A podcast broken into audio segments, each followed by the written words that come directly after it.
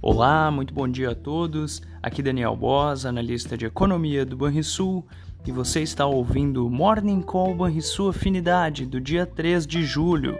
No exterior, os mercados americanos irão operar por menos tempo nesta véspera de feriado do dia 4 de julho, um dos principais feriados no calendário americano, o que tende a retirar parte da liquidez do mercado global.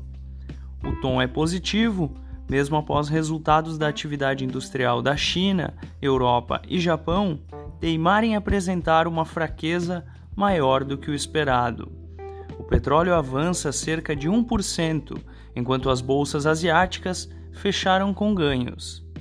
Parece soar positivo, pelo menos por hora, que a secretária do Tesouro americano, Janet Yellen, anunciou uma viagem para a China em um momento de tensões bilaterais por questões comerciais e logísticas a respeito de Taiwan. Iremos acompanhar o desdobramento dessa viagem. Fica a expectativa pela divulgação de mais uma bateria de resultados dos PMIs nos próximos dias, com especial atenção para a indústria americana. Essas foram as notícias internacionais.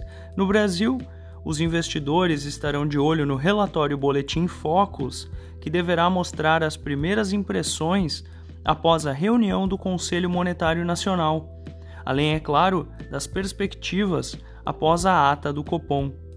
O indicativo de que as bolsas americanas iniciarão a sessão no campo positivo e a valorização do petróleo nos permite acreditar que o primeiro pregão de julho tende a ser positivo para o Ibovespa bem como a expectativa de avanço nos projetos prioritários do Congresso, poderão ajudar a destravar oportunidades para os investidores. Por outro lado, fica a atenção: o dólar e os juros futuros podem ficar instáveis, dado o comportamento do exterior.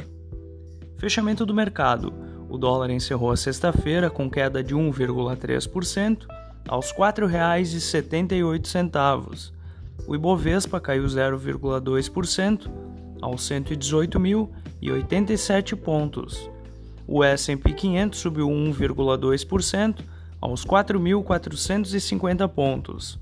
O DI futuro para janeiro de 2024 caiu 8, ponto 8 pontos base, perdão, a 12,84%.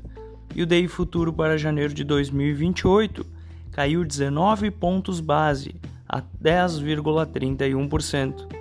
Você ouviu o Morning Call e sua afinidade com os destaques do dia. Acompanhe de segunda a sexta-feira o nosso overview.